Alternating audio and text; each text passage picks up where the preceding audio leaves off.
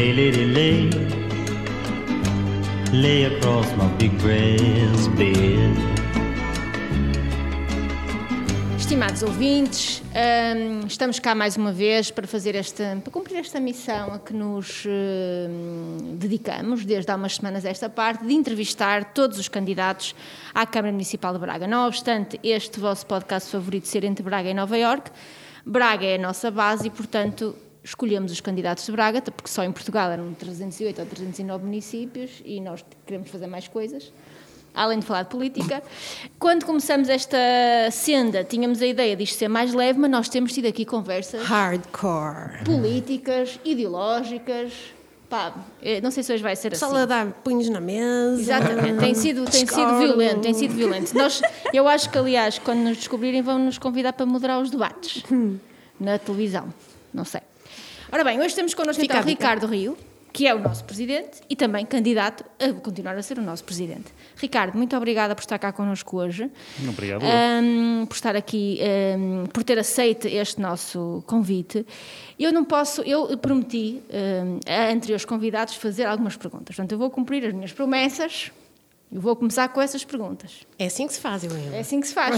Só promete e faz. Eu espero é que os, os outros convidados possam voltar cá para também fazer as Não, perguntas que eu vou to- deixar. Porque é assim, porque o Ricardo Rio é aquele candidato do qual todos os outros candidatos falam. Ah, isso Portanto, Eu vou acumulando aqui coisas, não é? Recados. Faz parte, Recados. faz parte. Mas este recado não é de nenhum candidato, este recado é meu. Muito bem. e que tem a ver com uma, uma questão. Hum, todos os candidatos falaram aqui, não é meu, na realidade, não tem feito partilhado num jantar eh, entre um grupo muito reservado de amigos. E todos os candidatos têm falado, de facto, da questão da mobilidade. A mobilidade é uma questão crítica no território, na cidade. A questão da mobilidade poderá a sua resolução para a resolução dos problemas de trânsito, dos problemas da qualidade do ar. Eu tenho partilhado as minhas dificuldades no último quilómetro e 300 quando vou correr, porque apanho muito o ar já mais poluído. Mas na realidade nós não queremos falar da mobilidade. Nós temos aqui outra questão que nós entendemos que é uma questão do ponto de vista Transversal. da poluição transversal e que preocupa pessoas, sobretudo pessoas como eu, que, que só moro em Braga há poucos anos, que os meus colegas são, já estão mais habituados, e outras pessoas que se estão a mudar para cá e que estão sensíveis a esta questão, que é uma questão de fundo, que é a questão dos sinos. Nesta cidade tocam sinos às 8 e 6, às 8 e 7, às 7 e 3, às 6 e 43. Qual é o sempre critério? a tocar os sinos. O que é que a Câmara Municipal pode fazer para diminuir esta poluição sonora? Porque quem, vocês já estão habituados, mas quem não está habituado e mora no centro ou perto, é da altura nem sabe que horas são. Estão sempre a tocar os sinos e ninguém fala disto. e Não, esta isto é uma é questão. um tema fraturante. É um tema fraturante. O que é que nós podemos fazer para melhorar isto?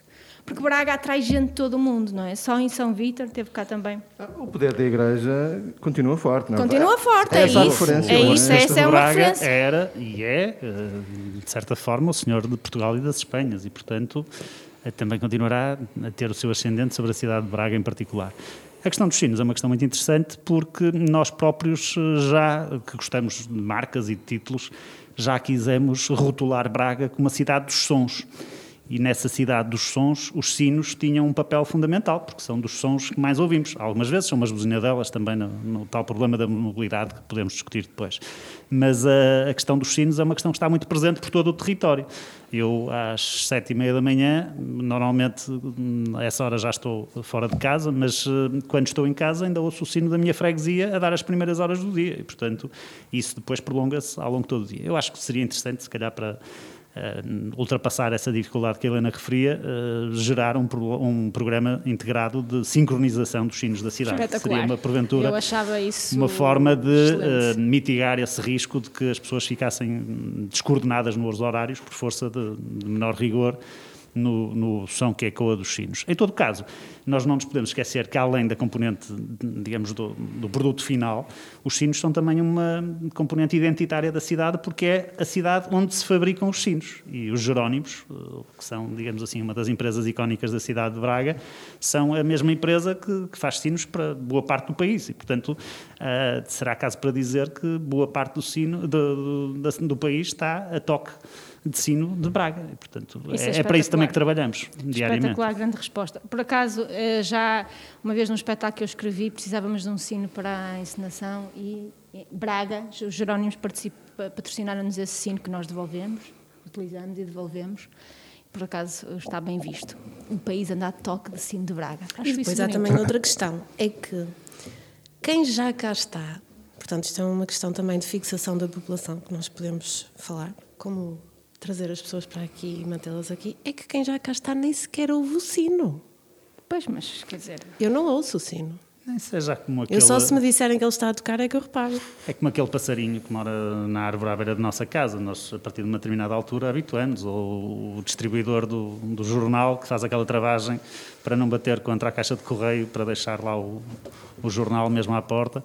Eh, são coisas que nos vamos absorvendo, digamos assim, na rotina. E os sinos também, julgo que para os bracarenses também já, já são uma parte da rotina. Até estranharíamos se não houvesse essa, essa componente. É óbvio que numa cidade que quer ser capital da cultura, poderíamos sempre imaginar, como já tivemos em algumas ocasiões, algumas intervenções criativas. Durante o dia haver composições musicais dos sinos diversas igrejas, para também gerar aqui assim alguma dinâmica entre os vários espaços públicos do, do centro da cidade e não só. Eh, mas isso é, é algo que, obviamente, também eh, poderia pôr em causa Pedro- essa tal normalidade. Mas é boa ideia. O Pedro Tudela teve há, um- há uns anos, há uns outros anos, uma exposição no MAT, também com sinos daqui de Braga, do Jerónimo, uma, uma intervenção espetacular também, é uma boa ideia. E a questão da mobilidade? A questão da Quais são as mobilidade. propostas, os problemas e as propostas? Há várias questões que se tem que referir a propósito da questão da mobilidade. A primeira é que eh, Braga nunca teve um problema de mobilidade. Braga foi construída como uma cidade de autoestradas, dentro da própria cidade, de grandes cicatrizes, com, com a, a Santos, a avenida, eh, digamos, da rodovia, feita pelo Santos da Cunha, ou agora mais recentemente as variantes de atravessamento da cidade, que são verdadeiras autoestradas em miolo urbano. E o problema é que esse miolo urbano passou a ser um miolo cada vez mais densificado. E aquilo que antes eram variantes, hoje são avenidas. E essas avenidas não podem ter velocidades de circulação como aquelas que nós temos. Ah, começam a ter muito mais trânsito, porque ah, também aí nós hoje temos muito mais pessoas em Braga do que aquelas que tínhamos há quatro e há oito anos atrás. Aliás, há um aspecto curioso, a propósito da, da questão estritamente política, que muitas vezes me acusam, ah, já anda desde 2013 a dizer que vai resolver o nó de Enfias. E eu tive o cuidado de ver no meu programa eleitoral, em 2013 nem sequer se falava do nó de Enfias, o que é uma coisa curiosa, porque as pessoas têm essa percepção que isto é um problema que está por resolver há muitos anos. Não está por resolver há muitos anos porque não existia sequer há muitos anos. Há oito anos atrás, quando se falava de problemas de trânsito na cidade, falava-se da entrada da Grundig, porque era onde chegava o grosso do trânsito que vinha do Porto.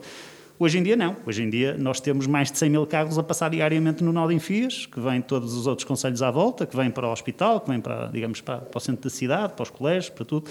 Isso é um grande problema. E, portanto, nós quando falamos de mobilidade, temos em primeiro lugar questões de acessibilidade e de fluidez de trânsito que eh, têm que ser resolvidas. O nó de Enfias, a variante do Cávado, são projetos cruciais. A questão a alternativa, que tem mais a ver com a questão ambiental, tem a ver com a criação de modos de transporte que sejam mais amigos do ambiente, porque intervir no nó de Enfias ou intervir na variante do Cávado é criar melhores condições para a circulação automóvel, não é resolver o problema da sustentabilidade em termos de mobilidade. E aí nós temos uma grande ambição que já está digamos assim, de certa forma assegurada que vai ser concretizada, porque eu tenho tido muitos contactos com o Governo e o Ministro do Ambiente ainda numa reunião recente me garantiu uma coisa que é simpática, de me garantir 100 milhões de euros não é propriamente uma coisa que uma pessoa receba todos os dias ao pequeno almoço, mas ele já me garantiu que agora em sede de novo quadro comunitário, Braga tem cativados 100 milhões de euros para financiar esse projeto, que é o BRT, o Bus Rapid Transit, um novo sistema de transporte em meio urbano que vai tornar o transporte público muito mais atrativo do que aquilo que é hoje, porque por mais esforços que nós façamos de qualificação da oferta, de renovação da frota, do que quer que seja, há ainda aqui assim uma barreira cultural. As pessoas de Braga não estão manifestamente habituadas a usar transportes públicos e, e quase parece depreciativa, ah, vais de autocarro, parece que não tens, não tens condições para andar de carro, não, nós não podemos alimentar esse tipo de de questão. E, portanto, o Bus Rapid Transit vai cumprir aí um papel essencial. E depois há todas as outras soluções de mobilidade,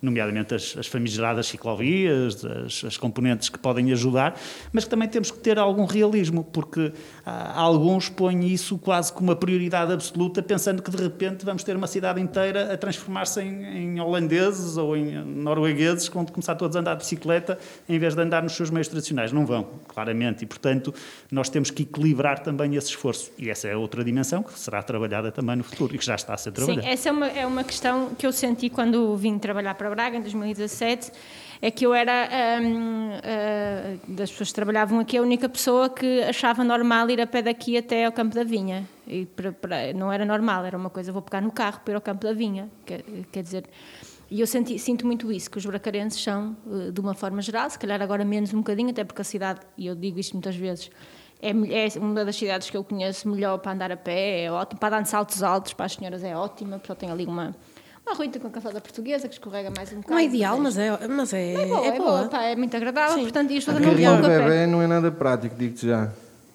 Não sei. Mas digo-te eu. Não é bom para carrinhos bebê? Não, não é ideal também. Depende das zonas. Hoje em dia já, já foram removidos muitos dos obstáculos que existiam. Há muitos obstáculos. E há ainda, e obviamente, o piso aqui além, quando é mais aquela lógica da calçada, Sim. cria alguma dificuldade de movimentação. Sim, principalmente quando a calçada tem as pedras assim um bocado soltas, não também é? Acontece, também acontece. Bastante, bastante. E carros em cima do passeio. E também há, sabes também. que isso também, os carros em cima do passeio e há outras questões cívicas a propósito, aproveito e partilho nós colocamos, nós fizemos aqui um projeto com a Câmara de, de inventariação das obras de arte, colocação da sinalética. Já aconteceu uma coisa muito caricata que foi um, uma criatura uh, que eu saúdo, uh, que retirou da, ali do Dom Pedro V a placa e a pedra onde estava a placa e colocou três ruas à frente. E depois. Três Três ruas à frente. Porque aquilo é pesado para caraças, aquilo é imensamente pesado, aquilo deve ter carregado, aquilo deve ter pedras para roubar, se calhar. É muito. Eu vi uns senhores na rotunda de Santos da Cunha e, e sujeitos a, a, serem atropelados. Para ir fazer lá a leitura do QR Code. Hein? Pronto, mas isso ok. Uh, as pessoas estão a fazer a sua parte. Gostam Pronto, de viver perigosamente. As pessoas gostam de fazer esse tipo de coisas, que é estragar, no fundo, prejudicar o erário público, porque, no fundo, isso é pago com o dinheiro de todos nós, não é pago com, com o dinheiro de ninguém em particular. E outra coisa que agora está a acontecer, e só por causa das dos passeios, não sei o quê, porque há esta muita educação para a cidadania que é preciso fazer muito de base que é arrancar os parafusos. Há, uh, no outro dia passei, só tirar os parafusos e deixar lá tudo. Só, só, só tirar. Aquilo dá muito Demasiado demora, tempo livre. Aquilo demora para aí 15 minutos a tirar cada um com alguém que tenha força. Portanto, é mesmo tempo livre. Acho que é um bocadinho. Portanto, é um bocadinho esta coisa de civismo. A outra questão que eu trazia aqui, que é uma questão da qual eu sou muito crítica, que eu não consigo, que eu não aguento, que é o arco-íris do picote. Porquê? Quem é que teve aquela ideia? Conte-me claro. tudo. Porque eu não aguento aquele arco-íris. Porque não vamos bem, ficar né? todos bem. Pá, não, vamos, aquilo... não vamos ficar todos bem, mas também não. Acho que na altura, por acaso. Aquilo foi muito elogiado. Foi muito elogiado em Braga, internacionalmente e fora de Braga. Eu que acho, eu tinha esta pergunta. Não, mas mais do que isso, acho, um dia deste o arco-íris há de sair, até porque há outras coisas seguramente para lá pôr outras capitais que havemos de receber e de, de títulos, como já tivemos o B da Cidade Europeia do Desporto, ou ah, havia quem defendesse, aliás, no passado, que nós devíamos fazer uma coisa tipo Hollywood, de pôr ali assim um Braga em letras gigantes na nossa colina, um, para se ver de todo lado. E eu acho que o arco-íris cumpriu essa missão, não sendo um Braga era um fator de identidade, de união, e eu recebi na altura muitos ecos positivos das pessoas numa fase que era muito diferente, de certa forma, daquela que nós vivemos hoje. Nós hoje estamos saturados com, com a pandemia e desgastados com todas estas consequências no nosso dia a dia. Na altura estávamos muito inquietos e muito, digamos assim, angustiados com aquilo que poderia acontecer, com as consequências que aquilo nos poderia trazer. E o arco-íris teve esse efeito, digamos assim, hum, agregador, por um lado, teve esse objetivo de ser visto do mais eh, amplo possível, de forma o mais ampla possível em todo o território.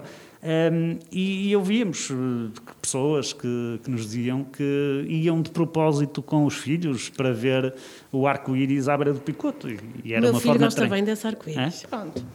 Era uma forma de tranquilidade. não gosta, que... pronto, não gosto do arco, não gosto de arco-íris. Eu só gosto do, do Somewhere Over the Rainbow da Judy Garland e pronto, acabou a minha relação com os arco-íris. É é? Um arco-íris problema. é sempre uma coisa interessante, porque eu acho que todos nós temos o nosso arco-íris, no sentido em que há, há sempre um pote que temos que procurar depois do, do arco-íris, e acho que nesse sentido também o arco-íris, no fundo, significava, eu não, não- essa mensagem do vai ficar tudo bem, é uma mensagem que se criou também, mais uma vez, de, de esforço coletivo, mas acima de tudo significava esse, esse ultrapassar do, do caminho, do- daquele esforço que teríamos que fazer para, para chegar um dia chegar ao pote. E o pote, se calhar, era voltarmos à nossa vida normal, podermos voltar a estar com as pessoas que gostamos, a fazer aquilo que gostamos, e, e é para isso que ainda continuamos, ainda não, não chegamos ao fim do arco-íris. Pois não. Depois do arco-íris, estará uma capital europeia de cultura. É um projeto que eu acarinho muito. Eu, eu dirigi uma das áreas de programação em Guimarães. Eh, vi os efeitos eh, transformadores da cidade, de um- daquilo que é um bom projeto, pensado de raiz, pensado com as pessoas, para as pessoas. Atrás desse arco-íris poderá estar essa prenda, que já não será para o Ricardo Rio Presidente. Não, isso é um exercício de altruísmo, julgo eu da minha parte, porque podia-me circunscrever a projetos que, que se confinassem aos meus eh, períodos de possível eh, governação da Câmara Municipal de Braga, mas acho que já tinha dado um sinal anterior quando, por exemplo, o primeiro plano estratégico de desenvolvimento económico da cidade foi feito até 2026. Não era para deixar uma marca, era para dizer que aquilo que trazia algo de positivo para a cidade devia prolongar-se para lá do Ricardo Rio e da governação do Ricardo Rio. E a, a Capital Europeia da Cultura também tem essa dimensão.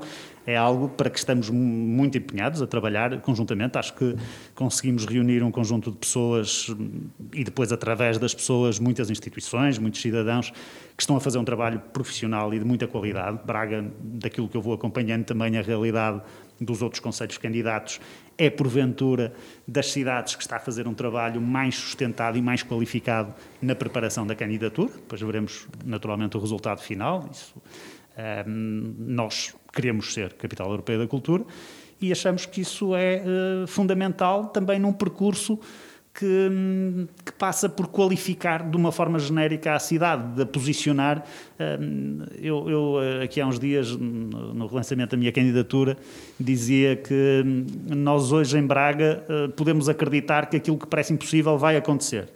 E aqui há uma década atrás, se alguém dissesse que Braga podia ser a capital europeia da cultura, acho que a generalidade das pessoas que estão minimamente ligadas à área da cultura achariam que isso era totalmente impossível.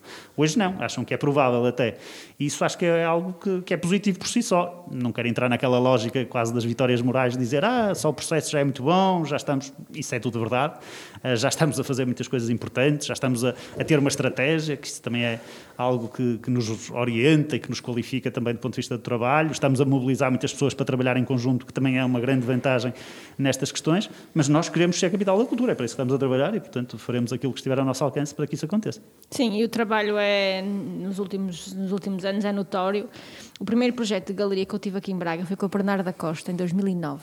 Um projeto ali na Avenida Central, que tinha a ver com sustentabilidade também. E não tinha nada a ver. A sensibilidade da cidade hum, há 12 anos atrás e a sensibilidade hoje é, eh, é outra coisa, não é? Mesmo há. Eu estou vou, fazer 5 anos que estou aqui na DST.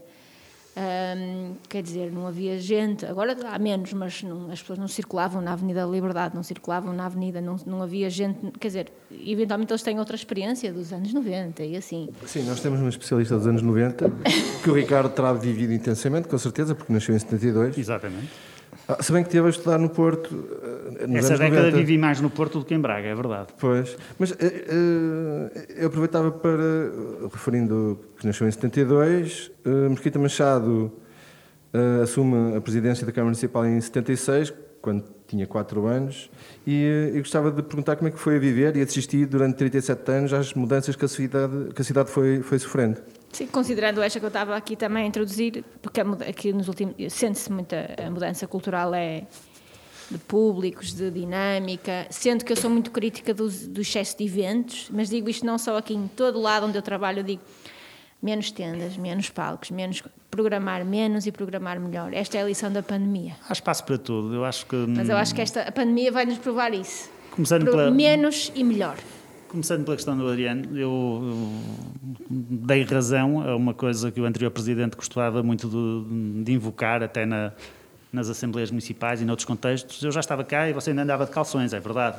Eu, na altura, quando ele foi eleito, tinha seis anos de idade portanto. Quatro. Quatro. Seis anos. Eh, Nasceu em 72, Ah, sim, 76? 76, 76, portanto, 4 anos. Exatamente, quatro anos sim, até, sim. não, não foram 6. 4 anos. Uh, Portanto, andava, andava de facto de calções eh, e não, não teria na altura muitas preocupações com aquilo que era o destino da, da cidade de Braga. Mas a verdade é que depois, ao longo dos anos, eh, fui ficando, digamos, mais embrenhado. Eu costumo dizer isso muitas vezes. Eu, não há nada que me atraia mais, do, que me fascine mais do que o, o serviço. eh, de- não é a lógica do serviço público por si, por si, é da, da gestão de um território. Aquela lógica quase de podermos causar estes impactos, estas transformações que beneficiam as pessoas e as pessoas ganham com isso e nós estamos a contribuir para que elas mudem eh, a sua vida, muitas vezes, com opções que nós tomamos. E é algo que eu acho que não há nenhum outro órgão de governo que tenha um impacto tão imediato e tão próximo como este que nós temos aqui, além da relação direta com as pessoas. E eu fui, de facto, sentindo que Braga, até por, por força da minha vivência pessoal e profissional, eu estudei no Porto, vivi muitos anos no Porto, mas trabalhei sempre eh, internacionalmente, viajei muito também e, portanto, fui conhecendo as outras realidades e aquele discurso que, que muitas vezes ouvia que Braga tinha tudo que era o melhor do mundo, nós rapidamente conseguimos perceber que isso não era bem assim. Ah, hoje ah, o discurso pode ser o mesmo, mas a realidade é bastante mais aderente ao discurso do que era na altura. Ahm, e, ah, e a verdade é que ahm, eu fui sentindo que havia necessidade de, de mudar e de, de contribuir para essa mudança. E eu, mesmo estando no Porto, acabei por me envolver aqui partidariamente, primeiro, depois como deputado municipal, depois, obviamente, como vereador, candidato à Câmara. Fui a primeira vez em 2005 e, e fui dando esse contributo para, para tentar corporizar essa mudança. A questão da cultura era, obviamente, uma das áreas em que isso era perfeitamente evidente, porque eh, Braga era uma cidade demasiado fechada, era uma cidade em que hum, existia, de certa forma, uma falta de oferta cultural e eu, eu acho que, por exemplo, essa questão de haver excesso de eventos, ah, isso fez parte de um processo da culturação. Eu não, eu não sou defensor do, do dirigismo cultural, nós não devemos impor gostos nem, nem práticas nas pessoas, mas devemos oferecer e devemos deixá-las experimentar as coisas.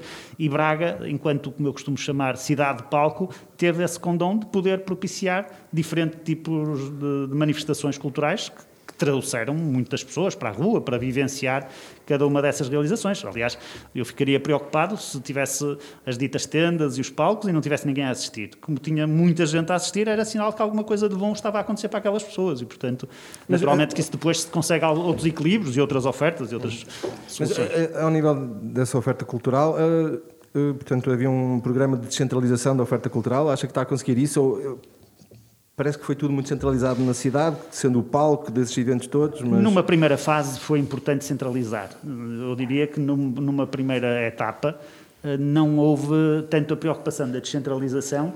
Primeiro, porque ainda não havia a cultura de- da frequência dessas atividades culturais e, portanto, eu, eu poderia organizar, como muita gente fazia já, de uma forma mais avulsa do que se faz hoje, um espetáculo de teatro numa junta de freguesia da periferia mas aquelas pessoas não estavam ainda, digamos assim, rotinadas na- na- na- no hábito de, de frequentar esse tipo de, de manifestações. E, portanto, nós tentamos massificar a frequência das atividades culturais, abrir muito mais o Teatro Circo. O Teatro Circo é um excelente exemplo disso mesmo. O Teatro Circo, quando eu tomei posse em 2013, era ainda assim um equipamento muito desconhecido na sua vertente requalificada de uma esmagadora percentagem dos bracarenses. E nós tentamos, ao longo destes anos, com a qualidade da programação também que o Paulo foi introduzindo e depois outras realizações que foram sendo feitas, abrir o espaço a que o máximo de bracarenses, e não só, lá pudessem passar.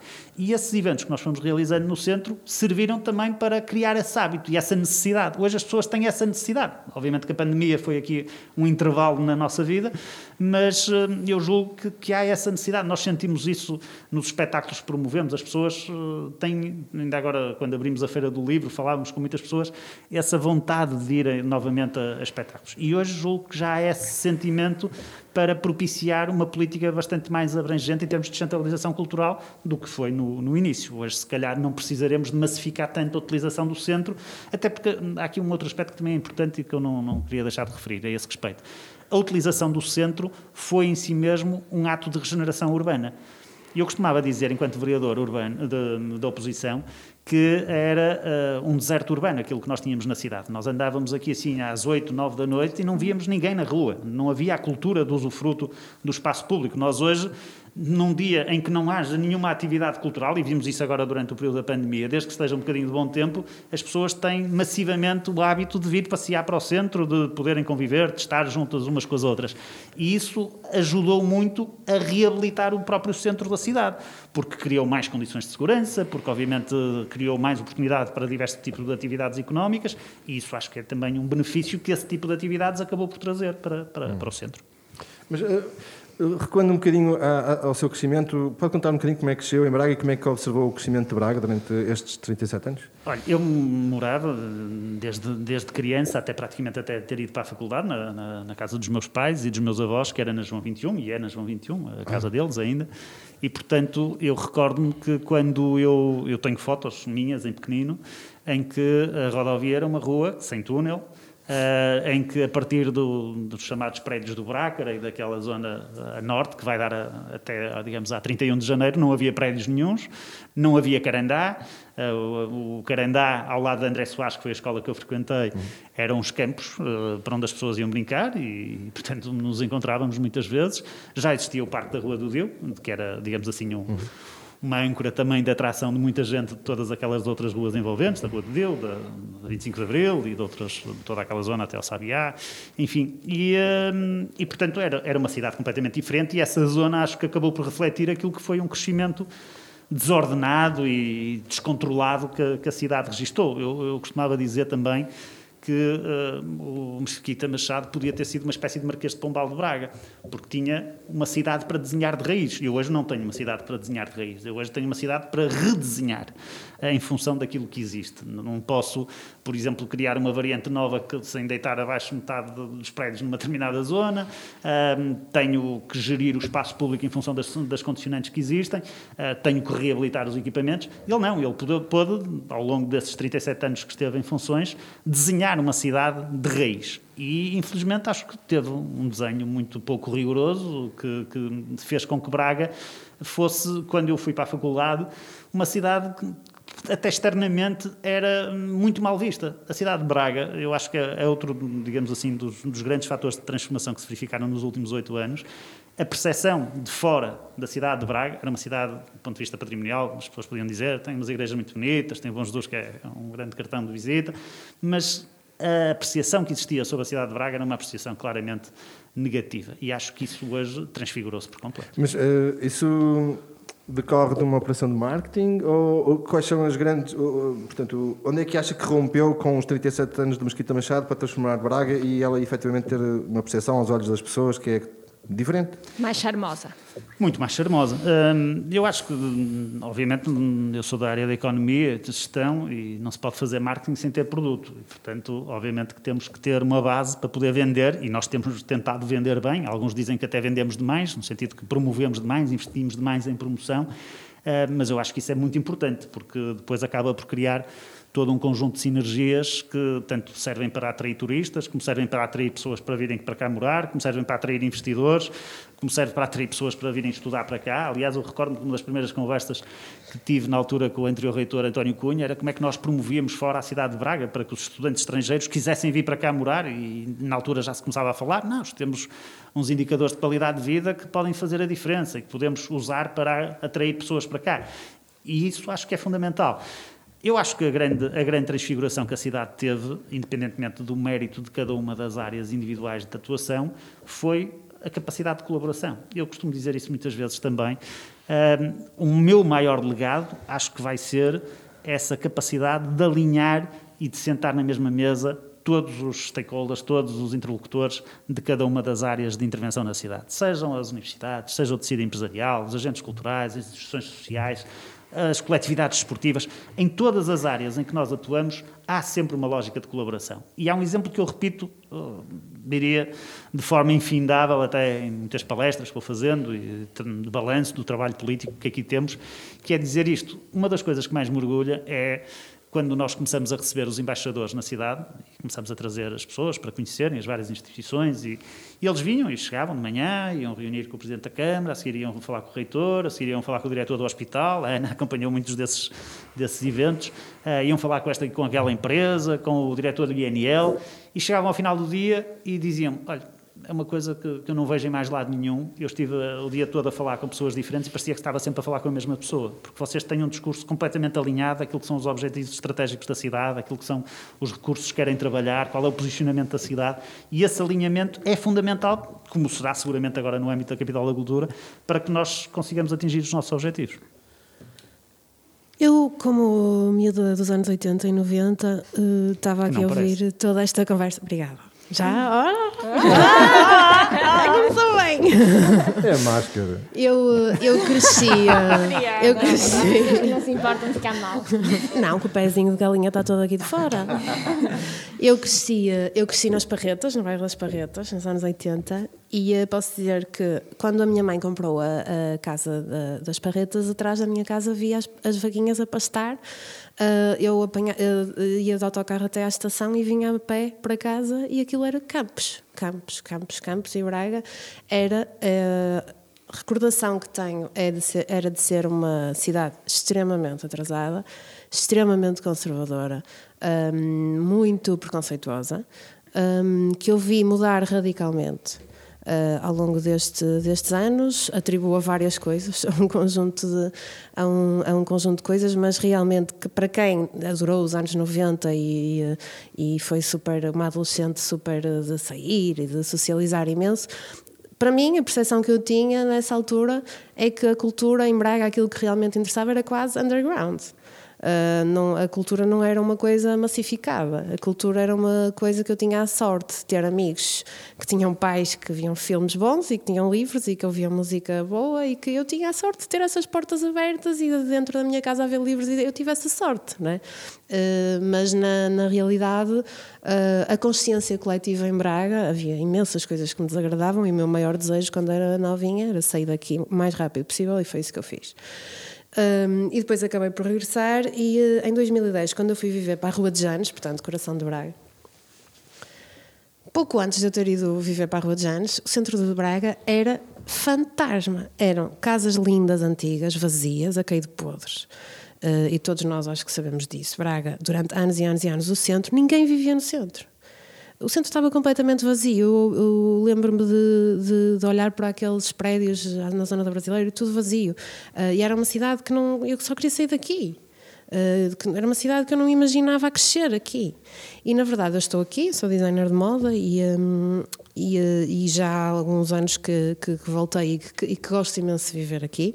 Não acho que Braga seja uma cidade perfeita, mas acho que é bom viver em Braga e não acho que esteja a ser eh, ceguinha por dizê-lo. Acho que nós, quando vemos as coisas que, que evoluir, devemos, devemos, eh, devemos reconhecê-lo. E uma das coisas que eu vi acontecer em Braga e que foi absolutamente inédito foi em 2015 eu ver um evento de moda em condições a acontecer em Braga, que foi o concurso de jovens criadores. Um, de Braga e queria lhe dar os parabéns por essa iniciativa. Teve uma equipa de pessoas uh, super empenhadas a, a, desenvolver esse projeto.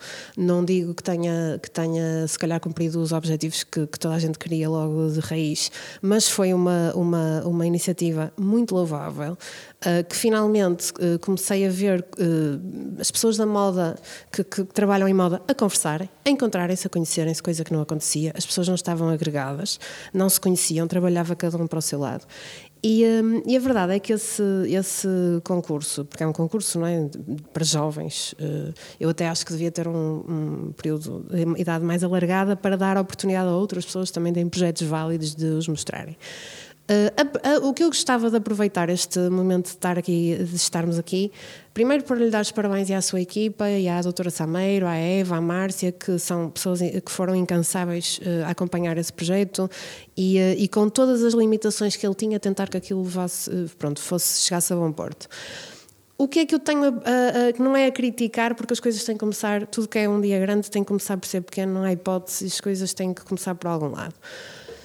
Eu, quando criei a minha marca há 5 anos, uh, deparei-me com uma data de, de, de, barreiras, de obstáculos. Como é que se cria uma marca? Como é que se registra uma marca? Onde é que eu faço as embalagens? Onde é que eu faço as etiquetas? Quem é que tem? Onde é que tem produção? Onde é que tem fábricas? Onde é que tem fornecedores? Tudo isto.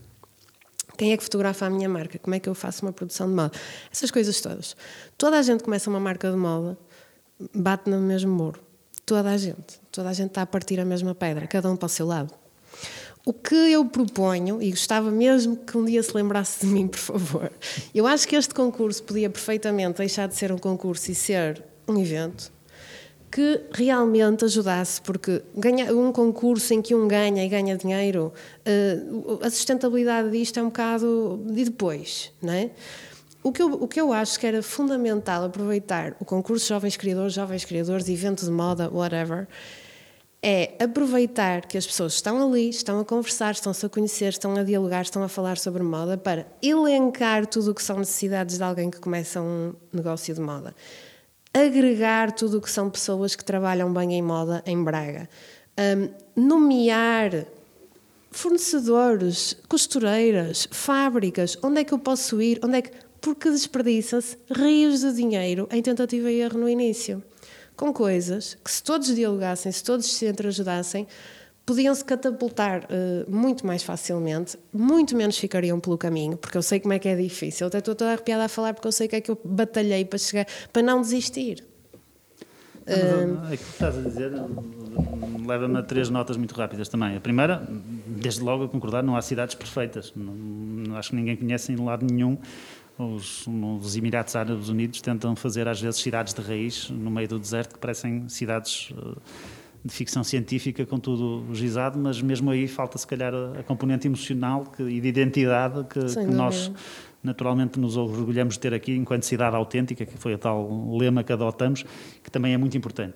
A segunda, uh, essa questão do Prémio Jovens uh, Criadores é um excelente exemplo de uma questão que, que muitas vezes é desvalorizada que é nós não adotamos uma estratégia de trazer só de fora para dentro. Uma das coisas importantes que acho que nós conseguimos ao longo dos últimos anos, isso aplica-se à questão da moda, como se aplica à cultura, como se aplica ao desporto, foi de valorizar o que está, o que existe cá. E nós temos, de facto, muito talento, e mesmo as próprias empresas, enfim, e tentar sempre potenciar ao limite aquilo que são os recursos que nós temos e que nos podem fazer melhores.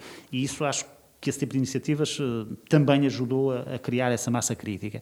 E depois, eu confesso que nunca me tinham colocado a questão de, num cluster ligado à moda, poder fazer esse trabalho. Mas isso é, é, digamos assim, o âmbito natural de intervenção de uma Investe Braga. A Investe Braga pode perfeitamente, se se identificar um conjunto de, de empresas, de promotores que, que possam querer ultrapassar essas barreiras, criar, como aconteceu agora durante a pandemia, para apoiar as empresas com a questão da, da informação sobre as medidas de fiscalidade, as medidas de contabilidade, de, de legislação laboral que foram acontecendo, criar quase como uma espécie de, de equipa de consultoria que ajuda a, vencer essas barreiras. E, portanto, olha, Daí a minha sugestão, esta, não esta conversa já, ponte, já, já seguramente vai dar origem a uma iniciativa da nossa parte porque, nesse contexto. Na Depois, verdade, e faço só uma observação, eh, na edição em que eu participei, um, das pessoas que não ganharam nada, somos dos que estamos mais ativos ainda na moda e a fazer, a fazer, a fazer coisas. Infelizmente, muitas das pessoas com quem participei já desistiram. E, por exemplo, o ano passado, na última edição, um, uma das, eh, para mim, a pessoa mais talentosa que concorreu, mas de longe o mais talentoso a nível de moda e que não ganhou nenhum prémio, por exemplo, ontem apareceu na revista Ativa o trabalho dele enaltecido porque ele vestiu um dos maiores stylists portugueses para os prémios Play. E este miúdo não teve qualquer tipo de porque era um concurso, não porque as pessoas não, não tenham valorizado, mas porque era um concurso, tem um tema, o que torna logo um certo folclore à volta da, da moda que, que deveria ser talvez mais de autor, e ele faz uma moda mais de autor. O que eu estou a dizer é que, se calhar, este modelo Uh, poderia ser revisto, poderia ser uh, alterado à luz das reais necessidades que nós, criadores, temos, nós, empresários, uhum. temos, porque, porque falta essa parte.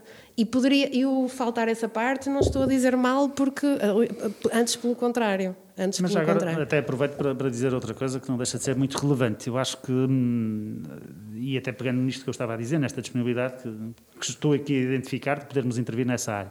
Eu acho que uma das coisas que hoje também eh, as pessoas, a esmagadora maioria das pessoas sentem na cidade de Braga é essa disponibilidade dos poderes públicos, e aqui não estou a falar apenas do Presidente da Câmara, o Presidente da Câmara por maioria de razão, até porque o Presidente da Câmara tem muito essa cultura de proximidade e da relação direta com as pessoas, e falo pelos mais diversos canais, eu diariamente as pessoas até ficam um bocadinho incrédulas, dizem, ah, eu estou a falar com os assessores de comunicação do Presidente da Câmara quando mandam uma mensagem para o Instagram, ou para o Facebook, ou para o LinkedIn, e não, e aquilo que é meu é gerido por mim, o que é da Câmara é gerido pela Câmara, uh, mas, porque eu acho que isso é fundamental.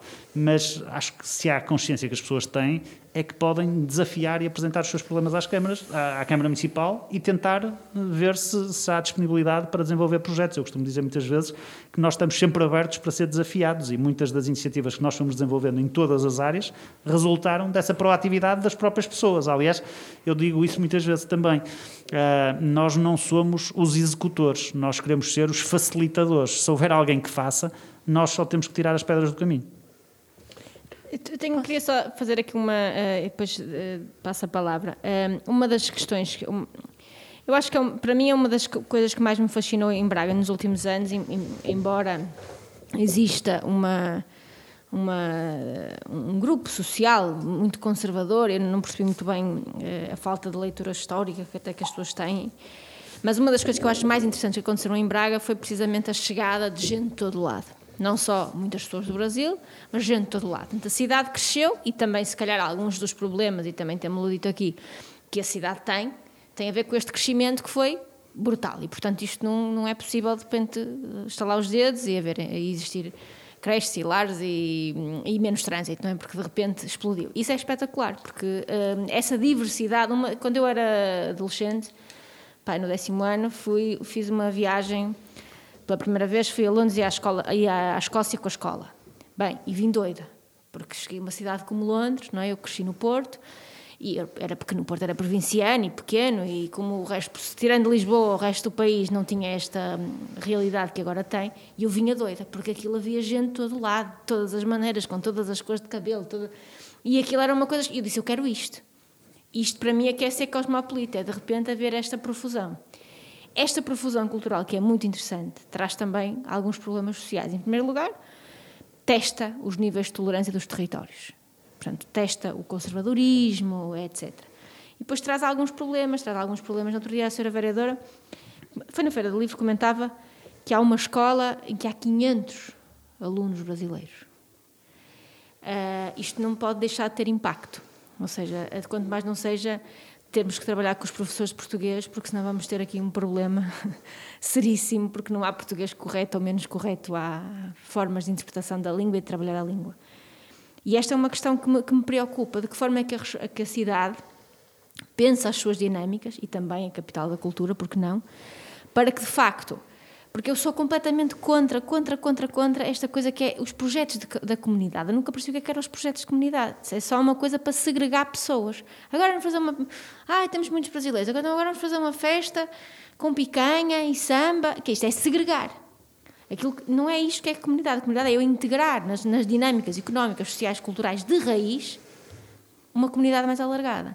E eu às vezes sinto que ainda não há essa preparação, não é? Há aquela segmento, vão todas trabalhar para ali, ou que eles vão todos trabalhar para ali, trabalham todos na Uber, ou não sei o quê. Continua a haver isso. De que forma é que as políticas públicas de proximidade, e a pergunta é concreta, um, porque não é simples, podem contribuir para que de facto este cosmopolitismo que é tão interessante não crie segregação, mas pelo contrário crie diversidade. Eu acho que a primeira fonte de boa integração é, desde logo, predisposição das pessoas, dos, dos chamados dos locais, de, de, poderem acolher bem. E eu acho que Braga, apesar de tudo, mesmo com essas tensões que existem aqui além, existem com os que chegam de fora, como às vezes existem com os que já estavam cá. Uh, minorias étnicas, outras comunidades, uh, que, que aqui além eram alvo de determinados juízes e determinados preconceitos, e isso acho que está sempre presente, infelizmente, na nossa sociedade. Temos vindo a criar ao longo dos últimos anos, se calhar coletivamente no nosso país, eh, fenómenos bastante mais uh, acirrados desse tipo de relação do que existiam antes. Uh, mas uh, quem compara aquilo que é a realidade portuguesa e de Braga por arrastamento com aquilo que é a realidade europeia, por exemplo, e eu estou presente em muitos organismos, lido com muitas cidades, uh, nós temos problemas muito graves em outras cidades que, que estão longe de existir no nosso país. E nós temos essa capacidade de acolhimento e de integração ab início. Depois, obviamente, que nós temos que perceber também que as próprias comunidades, os tais migrantes que, que nos chegam, os refugiados que nos chegam, estamos a falar de públicos muito heterogéneos.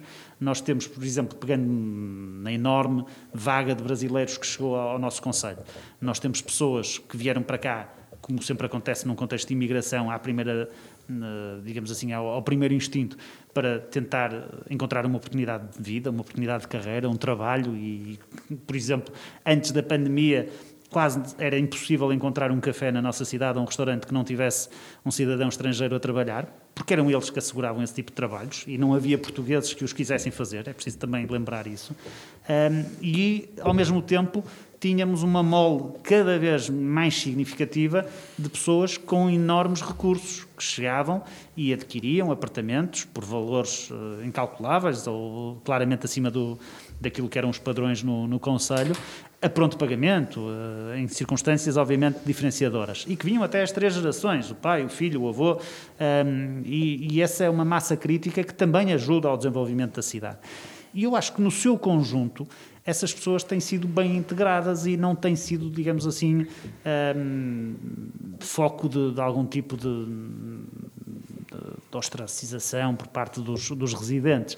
Agora, quando vemos o trânsito aumentar, as pessoas têm tendência para dizer isto são os estrangeiros que estão aqui assim a aumentar o trânsito. Ou quando vêm os preços da habitação, que é, que é, que é também aí uma, algo falacioso, porque Braga, uh, curiosamente, isso indiretamente é o único benefício do tal crescimento um bocadinho mais selvático que houve ao longo dos últimos anos em termos urbanísticos, antes da, da minha chegada à Câmara Municipal, uh, que foi, nós tínhamos o terceiro preço mais barato da habitação entre as capitais de distrito, não é entre as grandes cidades. Eram preços manifestamente baixos. E hoje, bons mesmo tempos, com, bons tempos. E hoje, mesmo com as subidas que entretanto se verificaram, e Braga foi dos conselhos em que mais subiu o preço médio da habitação, fosse para renda, fosse para, para aquisição, os preços continuam a ser dos mais baixos a nível nacional. Portanto, se vocês virem os dados do INE e de outras fontes estatísticas comparativamente com outros conselhos vizinhos, nós temos preços mais baixos da habitação, hum, se calhar não Camares, mas do que Famalicão, ou Guimarães ou Barcelos. Isso acaba por ser muito relevante porque é uma questão que acaba por ser também um fator de competitividade. As pessoas não, nós, eu sempre também tenho defendido que nós não nos temos que posicionar pelos baixos salários, temos que nos posicionar pela qualidade de vida e pela qualificação dos recursos. E isso assenta também a existir acesso à habitação. Essa questão da integração tem sido trabalhada de uma forma, diria, natural. Acho que não existe essa necessidade de afirmarmos de forma tão vincada o que é que é esta comunidade ou aquela comunidade. As pessoas estão, uh, digamos assim, de uma forma transversal inseridas na sociedade, uh, nas mais diversas profissões, nos mais diversos contextos, nas escolas. Nós, falavas no, nos 500 alunos brasileiros, nós temos escolas com mais de 80 nacionalidades. Isso é uma coisa que, do ponto de vista, digamos assim, da gestão de um projeto educativo é um desafio enorme, mas, mas é muito enriquecedor.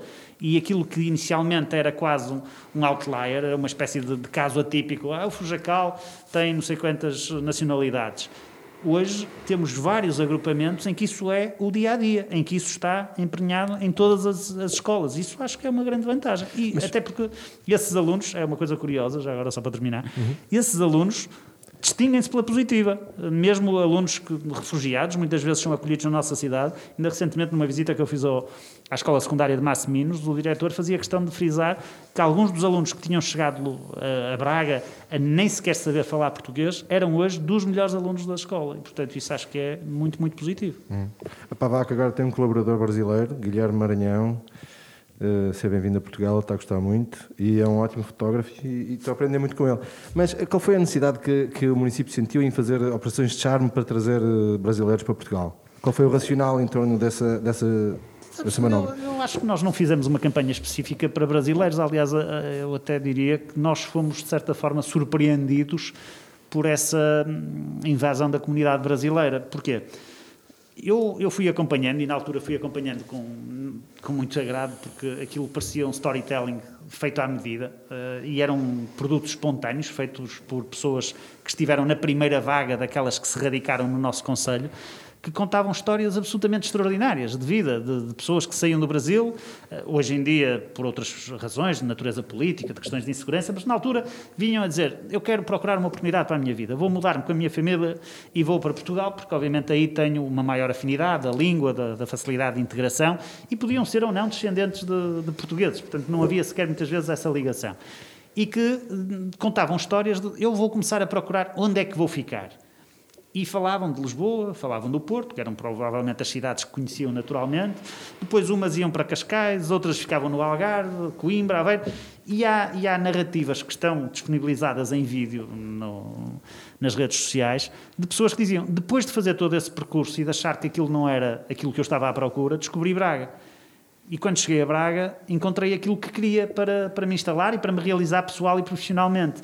E esse efeito prescritor que começou a surgir da própria comunidade, não foi uma coisa que nós tivéssemos alavancado, nós não trabalhamos o mercado brasileiro, é que gerou uma atração que ainda hoje se mantém. Nós temos ecos diários de pessoas que nos dizem nós estamos à espera que passe a pandemia porque queremos ir para Portugal e queremos fixar-nos em Braga. Da mesma maneira que, entretanto, houve alguns que até por condições económicas acabaram por se recusar. Mas o resultado, quando nós começamos a ver notícias na, na, Folha de São Paulo, no Globo e outros que estás a dizer Braga, o Eldorado dos brasileiros, Braga, o destino preferido do, dos brasileiros em Portugal. Eu acho que para nós bracarenses é uma coisa que nos deve deixar satisfeitos, porque acho que é um atestado de qualidade àquilo que eles encontraram aqui. Mas essa, essa subida muito abrupta do, do, do preço da habitação, seja para arrendamento, para, seja para compra, não, não preocupa?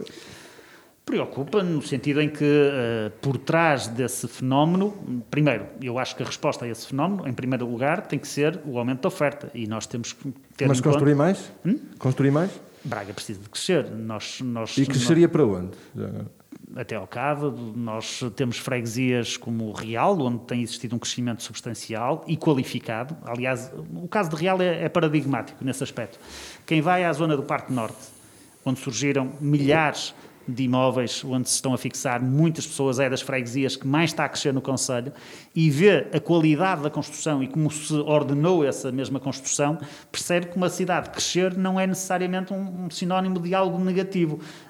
Aquela ideia que nós temos, ah, vai crescer, pronto, agora vai ficar infestado de prédios, não há espaços verdes, não sei o quê. Não foi isso que aconteceu ali. E acho que essa, esse crescimento, digamos, qualificado é possível de acontecer noutras zonas da cidade. Tem acontecido, se calhar em Fraião, tem acontecido noutras zonas de, do primeiro anel da cidade, por onde a cidade tem naturalmente crescido. Agora, também não é um crescimento indefinido, mas uh, a juntar ao crescimento de construção nova, eu recordo que Braga, nos últimos anos, competiu com Lisboa enquanto cidade com mais emissões de novos licenciamentos, é, é, um dado que muitas pessoas não têm consciência, mas onde houve um maior aumento da oferta habitacional em simultâneo, também precisa de muita requalificação. Eu, à volta da Câmara Municipal, olhando para a praça do município, hoje em dia há dias em que mal consigo trabalhar porque o barulho das obras... E eu dormir uh, lá em casa. Pois, também. imagino. Uh, Uns trabalham, é, outros dormem. É sistemático, é sistemático. À hora de dormir, estou a dormir, naturalmente. Ah. A hora de dormir não há Eles obras. começam às 8. Eles começam cedo, começam cedo, também Acorda trabalham cedo. bastante. E, a recolha de lixo começa às 7h20, que é uma coisa que eu já reclamei com a Agéria, que faz uma Às sete barulheira. horas já- Os já- contentores são muito interessantes, não, não concordo com toda a localização dos contentores, mas a recolha é muito barulhenta, principalmente assim às 7 da manhã. Os, eh, há, há prós e contras. As pessoas, nós tentamos minimizar os circuitos noturnos para não perturbar as pessoas. Quando fazemos circuitos diurnos, as pessoas queixam-se que ficam paradas no trânsito Estou, atrás dos Adriana, às contentores. 7 da manhã já estou na rua Mas já que estou pá, numa de, a correr. Queixar, já que estou numa me queixar, tenho que trazer o tema de São Julião e a sua unidade empresarial. Anda lá, começa tudo, depois vou eu. E depois és tu com os animais, não é? Sim. Isto já tem um. Já tem um ritmo. já falámos do- da, da moda, agora São Julião, portanto. São Julião de Passos? São Julião de Passos. Sim. Hum, e eu estive a ver até o PDM, estive aqui a tentar estudar um bocado isto, para tentar perceber o racional de permitir e alterar o PDM a fim de poder uh, autorizar o crescimento de uma unidade industrial no centro da aldeia, a 50 metros da, da igreja, em frente à junta de freguesia, num- numa região em que poderia responder exatamente a essa procura de, de, de habitação, numa zona rural, que nós agora percebemos, agora até com a pandemia, que a natureza, o contacto com a natureza, e São Julião foi até pioneira na criação de, de, de rostas, rotas eh, pedestres. É? Percursos pedestres. Percursos- pedestres. Uh, iniciativa do José Silva, meu primo, olá. Ele está muito chateado comigo que eu já lhe dei nas orelhas por causa daquela unidade industrial. Como é, qual, qual é o racional que, que, que permite uh, a criação do, daquele aumento que altera radicalmente a, a, vivência de uma aldeia? É porque a nível de infraestruturas não, não, está, não, não está preparada para receber aquela movimentação de, de viaturas pesadas e já têm ocorrido uh, problemas em, em, habitações que têm rachadelas na parede por causa disso. Isto é uma questão muito particular, mas é uma coisa que me diz muito, muito me toca muito, porque eu, eu estava a pensar voltar para São Julião, mas já não me sinto assim tão tentado a voltar. Nós temos um problema, esse sim, eh, de mais difícil resolução, que é eh, o da oferta de espaços para acolhimento empresarial. Nós não temos, infelizmente, na cidade de Braga, eh, muitos espaços qualificados para poder receber empresas. E, embora existam, digamos assim, zonas onde eles estão mais ordenados, a fixação de algumas dessas empresas exige que áreas como essa que, que foi intervencionada, o jogo está, está, a falar de um projeto que foi alvo de um investimento estratégico, um reconhecimento como um investimento estratégico por parte do município, da, da Assembleia Municipal, um, ehm, possam acolher essas empresas. Obviamente que a questão das infraestruturas e do impacto no tecido envolvente é uma questão que é sempre tida em conta e, portanto, eu percebo que, que em termos de de, diria, de identidade do território possa, possa ser um bocadinho posta em causa. Mas há, há, aqui uma questão que é incontornável, que é nós precisamos de terrenos para acolher essas empresas. Essas empresas, nós não queremos que elas saiam do Conselho de Braga.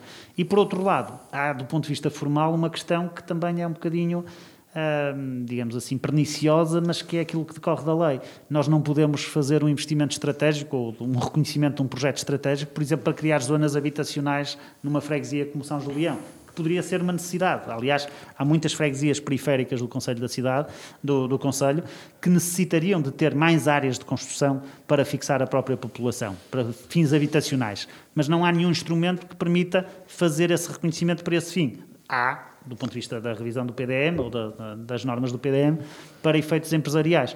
E, portanto, eu, eu diria que às vezes eh, é preciso. Estou muito desgostoso com aquilo e, e grande parte da população está muito aborrecida porque, porque aquilo é uma aberração que aconteceu ali.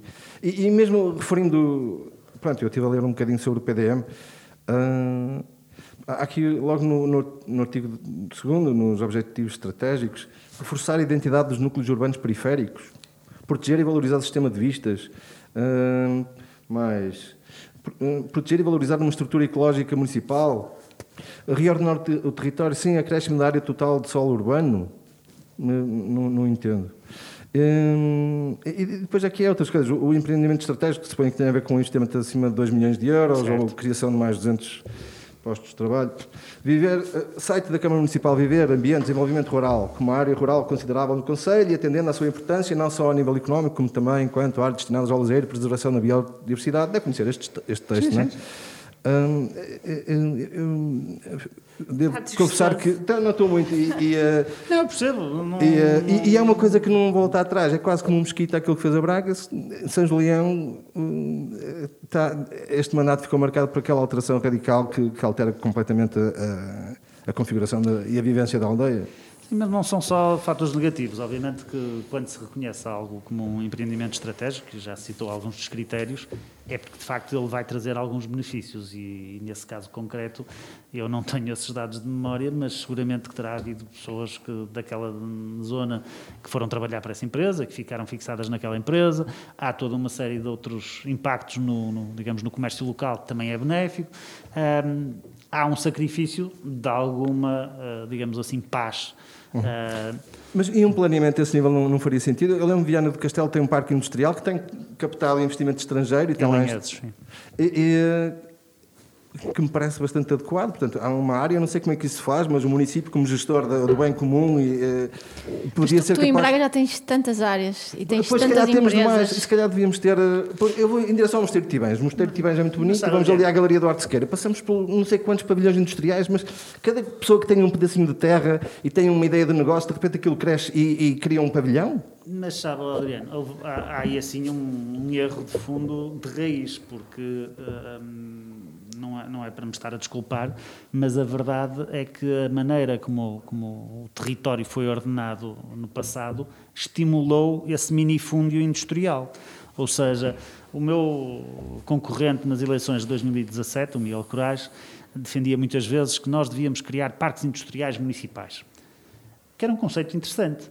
Só que depois a adesão à realidade é que não era viável. Porquê? Porque, como sabe quem está, digamos assim, minimamente envolvido no tecido imobiliário local, nós temos uh, terrenos a serem vendidos a preços completamente especulativos. E isso impede que nós consigamos criar uma concentração de uh, áreas para poder fazer uma área de acolhimento empresarial localizada num único espaço ou num, em, em, número reduzido. Mas, mas, concorda que é o que faria sentido?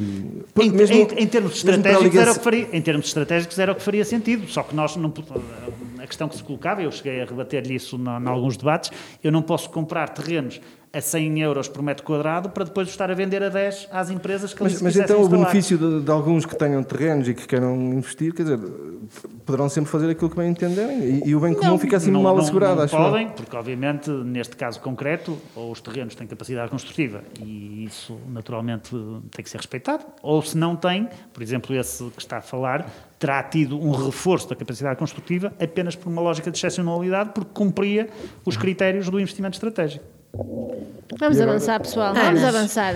Adriano está com as lágrimas nos olhos, até está Oh, estou farto de chorar. Já me chateei com o meu primo e tudo. Primo, estamos juntos. Pronto, um, como, como estava a dizer há pouco, eu fui acompanhando ao longo destes anos muitas iniciativas da Câmara Municipal uhum. em, nas mais variadas áreas e hum, era inevitável, quando ia às, às, às, outras câmaras municipais, comparar e perceber a qualidade do trabalho que era feito por este executivo, não há, não há dúvidas disso.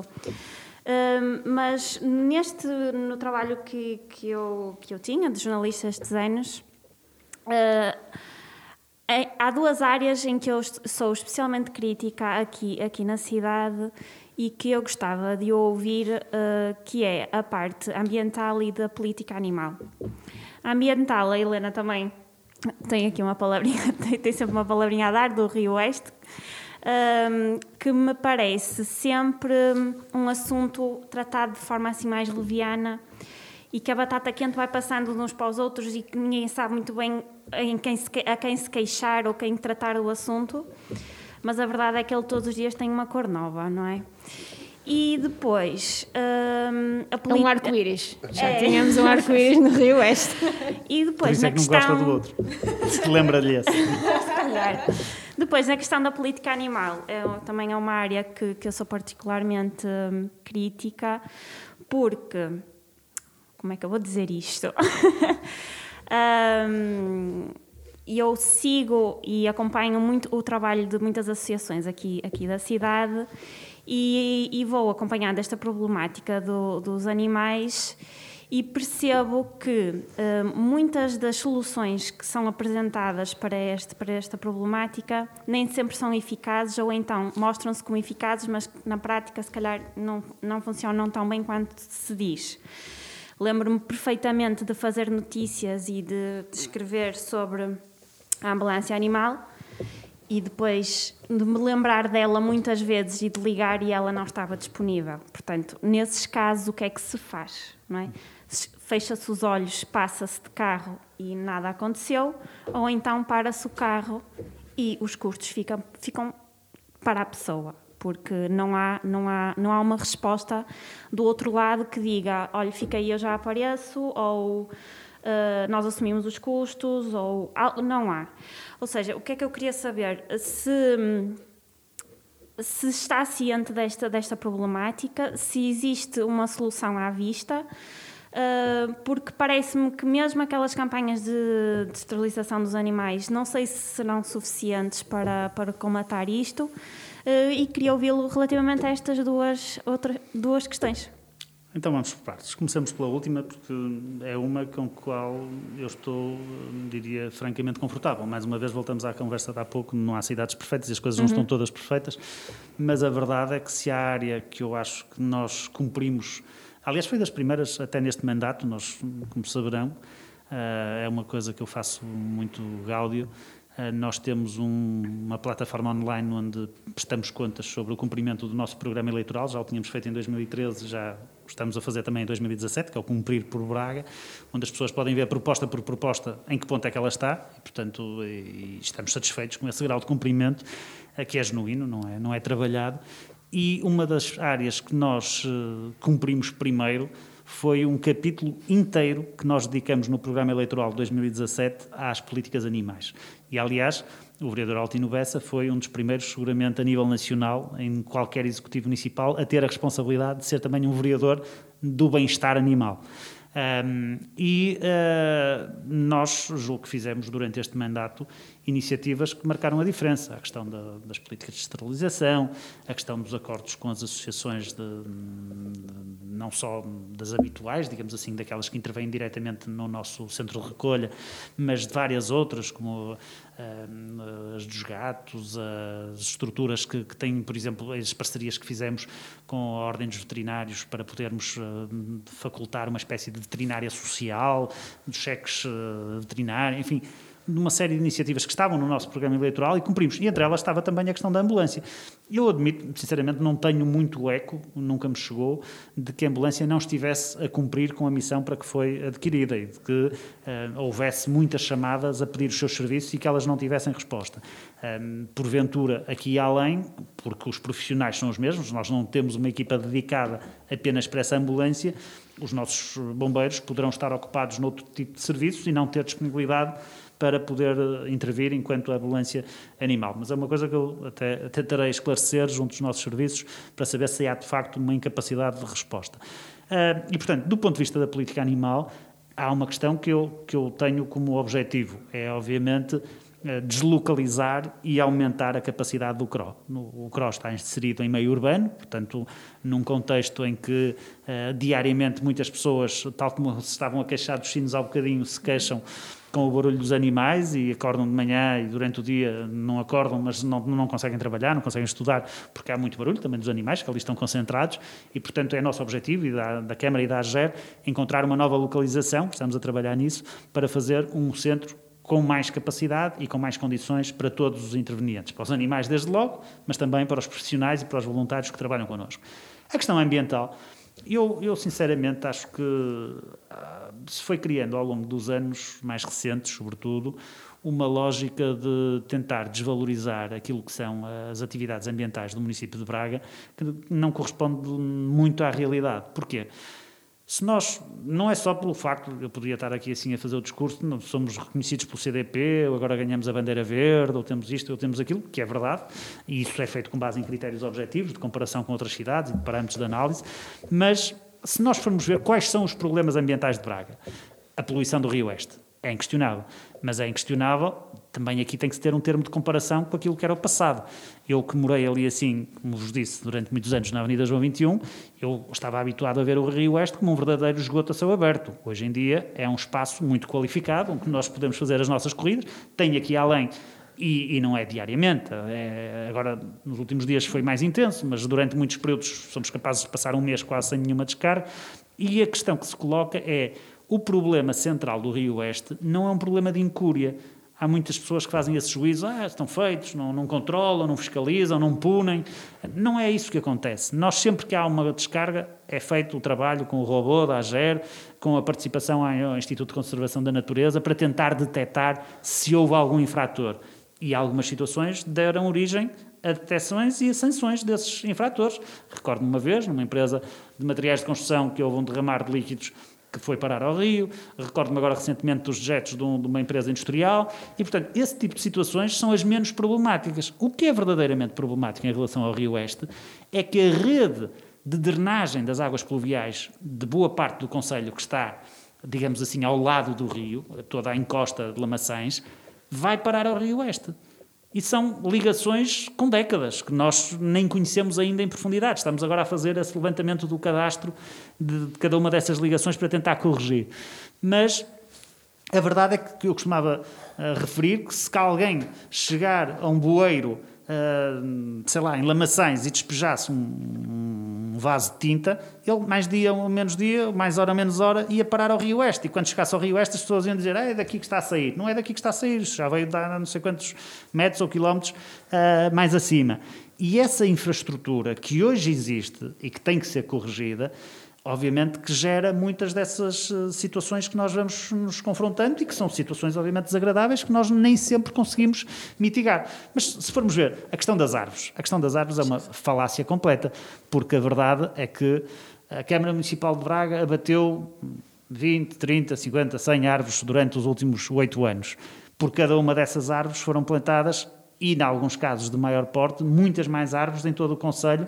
Obviamente que a questão do meio urbano é, mais uma vez, aquilo que eu dizia há pouco, de reconstruir o que existe. Eu não posso plantar árvores de tipo aquelas que existem no Parque da Ponte, pela avenida acima, gostaria, porque quem, quem vai a caminho do Teatro Circo, quem vai a, a, caminho da Avenida Central, teria ali uma zona frondosa de árvores, de, de, sombra, para poder desfrutar o verão.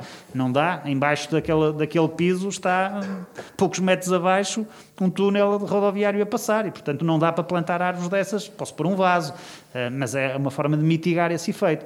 E portanto, Há, há, situações, os cursos de água, uh, o cávado tem sido, nomeadamente a questão das margens do cávado, altamente valorizadas, a componente paisagística, o picoto, as zonas envolventes dos sacromontes, uh, vários espaços verdes por toda a cidade têm sido muito qualificados e elogiados.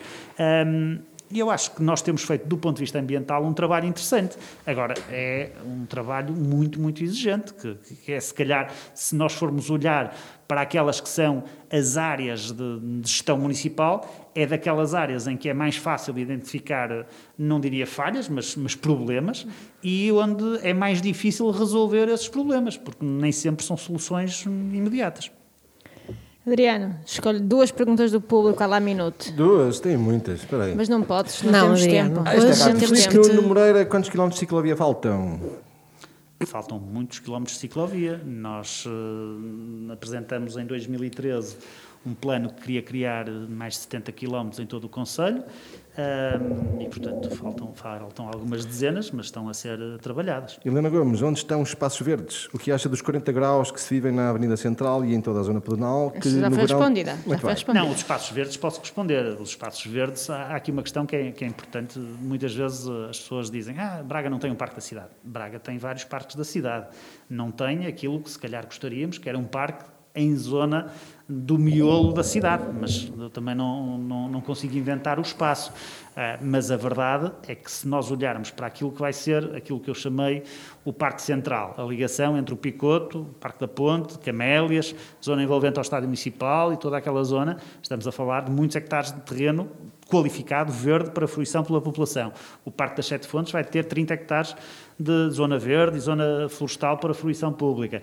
As zonas ribeirinhas, a zona envolvente ao Mosteiro de Ivães. Eu acho que até a questão que há bocadinho o Adriano estava a falar a propósito dos percursos pedestres, é um exercício que vale a pena ser feito. É de conhecer, através desses percursos pedestres, muitos espaços qualificados de contacto com a natureza, de fruição pelas pessoas, que são desconhecidos dos próprios bracarenses. Uhum. Olha, deixa-me só intervir aqui, a jeito de término também, porque já, já vai longa esta conversa, poderíamos estar aqui muito mais tempo.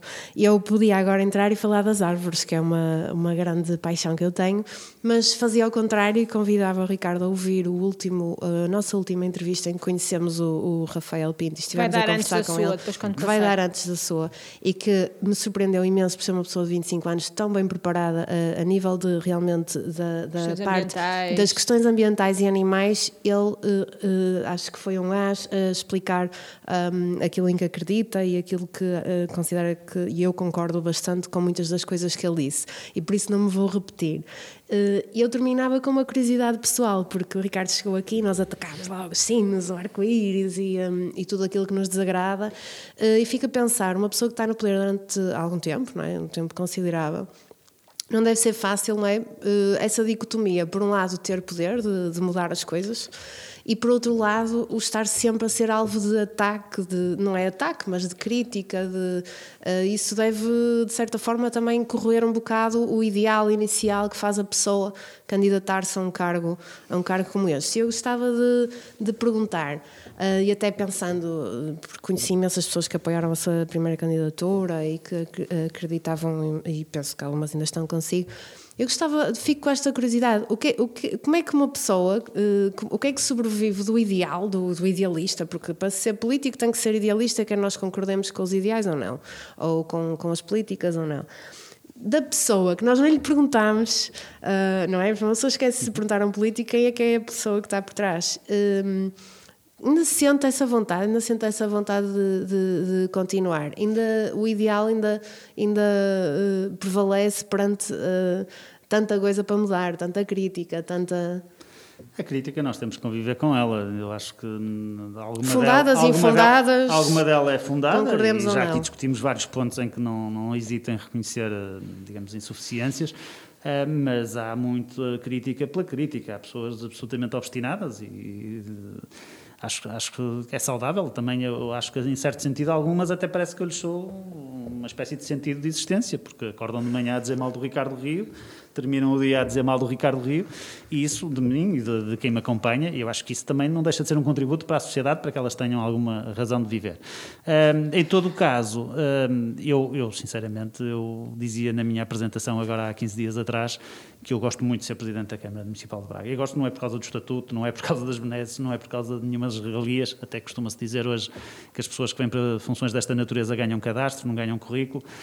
Não, e, portanto, eu acho que aquele que era a minha motivação quando quis ser Presidente da Câmara mantém-se completamente viva. E vai-se manter viva até o último dia do último mandato que os bracarenses me confiarem, que eu espero que seja o próximo, naturalmente, do ponto de vista legal, se lo há, pelo menos em termos continuados, uh, se lo há em qualquer circunstância, uh, mas, mas eu vou, vou exercer esse cargo até o último dia com o mesmo entusiasmo como comecei.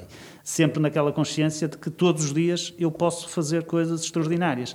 E é, e é essa a motivação e é com esse arrojo, em certo sentido também, com, com às vezes a capacidade de sair muito fora da caixa em relação àquilo que as pessoas esperariam, que nós temos conseguido muitos sucessos. E eu tenho muito orgulho naquilo que fizemos, tenho muita ambição para o que ainda quero fazer e pronto, e convivo também muito bem com, com quem não tem a mesma opinião.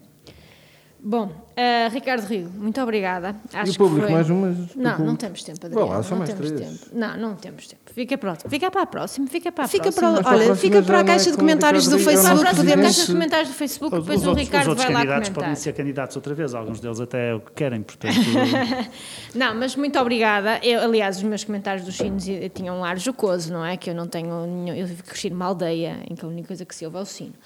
Ah, e portanto hum, era um comentário, aliás, eh, uma das provas de que, de que era um comentário a brincar é que eu decidi morar em Braga, portanto, isso é uma, foi uma decisão importante e, portanto, e cada vez mais acredito nisto, eh, independentemente das ideologias, porque há sempre ideologias, há sempre tendências que nós temos nas questões sociais, nas questões económicas, há sempre eh, eh, fatores que nos fazem ir mais para ali ou mais para acolá. Acho que esquerda e direita até já são concepções muito, muito redutoras hoje em dia, mas cada vez mais a aplicação às pessoas. Ah, há quatro anos atrás eu apoiei, ah, e não obstante ter sido muito feliz em Guimarães e gostar muito das pessoas que estão na Câmara Municipal, apoiei a candidatura do André Coelho Lima porque acho que é uma pessoa extraordinária. Acho que é um- uma pessoa muito inspiradora e, portanto, acho que cada vez mais a, política são as pessoas e os seus valores. E, portanto, aquilo que eu queria eh, dizer-lhe hoje é muito obrigada pela honestidade, pela frontalidade, pela leveza, pela boa disposição, porque entrou aqui na nossa, no nosso jogo. Uh, muita sorte, muito trabalho e aquilo que nós esperamos, nós, bracarenses, nós pessoas que moramos em Braga, gostamos de Braga, é que a cidade continue a crescer, continue a ser uma cidade cosmopolita, que acolhe todos, que recebe todos e que quer ganhar os prémios todos, porque não, não é? O que é que há de mal nisso? Nunca, Ah, é, também não percebo pois, ganhar os é. prémios. Que- que agora- É isso. Botão dourado para é Braga. como aquelas pessoas, nunca, aquelas pessoas, aqueles artistas, pai, no outro dia entrevistei um artista e ele dizia, ah, eu não ligo nada aos prémios, mas depois passado 10 minutos diz todos os prémios que ganhou. Ah, e, eh, quer dizer, está na lista final, não é? Para World Mayor of the World. Vamos lá ver. Vamos lá ver. 14 de setembro, é? vem mesmo vamos calhar ali para, para as eleições, se ganhar, é ali uma rampa. Era uma- Era uma das perguntas aqui do, do público que não Tá, podemos tudo sempre aqui. fazer. Mas depois metes na caixa de comentários e o Ricardo promete Para, que vai lá responder para que António a Loza, quando o espaço fica disponível para a população? Adriano, vamos ter que te amordaçar agora. Amordaçar Eu estou- agora. eu estou a dar voz ao povo. O Adriano é um rebelde. Eu cuidarei de responder na caixa de comentários. Caixa de comentários. Vai Ricardo Rio, vai muito apoiar obrigada. Ricardo Silva, vai apoiar Ricardo Silva na sua candidatura à junta Pronto, Adriano. Beijinho. Não. Esta, pá. Nós já tivemos cá o E Ricardo vamos, Silva. Aceita ter uma conversa com eles. Nós Eu acho que era a única do forma Ricardo do programa Silva. ter piada. Porque deixaram de autorizar. Porque não autorizam mais a realização do Boom Braga Urban Market no Largo Carlos Amarante. Não percebi. Ah, ah, por razões, neste caso, ligadas à pandemia, a começar a feira, tem que ter distanciamentos e não. O, não o Braga e o Urban, Market. Market Já passaram as três, Sim, Adriano. antes. Olha, Adriano, desculpa Oscar lá. para Ricardo Silva da One Pixel at a Time. Quando é que vai eh, receber um Oscar para filme de ficção? De ficção, só para quem não gosta de ver a realidade. Ah, e parabéns pela opção de Eduardo do Rego para a voz off de Braga Natural no YouTube. Este, este João Santos, Que era parabéns. do National Geographic e que agora nos faz também algumas vozes off para alguns dos nossos vídeos. Muito Estás a bem. ver, pá, respondeu todas Povo, as eu tuas estou com perguntas. vocês, povo. Eu dei a vossa voz aqui neste programa. E vemos Contra depois tudo lá na caixa de todos. comentários, porque esta conversa dava. Dava, para Dava. para Meu Deus. episódios. Ricardo, Muito muito obrigada. obrigada. Foi um Obrigado, prazer. Obrigada. E boa campanha. Adriana, assim não pode ser, assim vai Adriano. ser um estagiário. Adrianinho está muito rebelde. Povo unido jamais será vencido. Lay, lady, lay. Lay across my big breast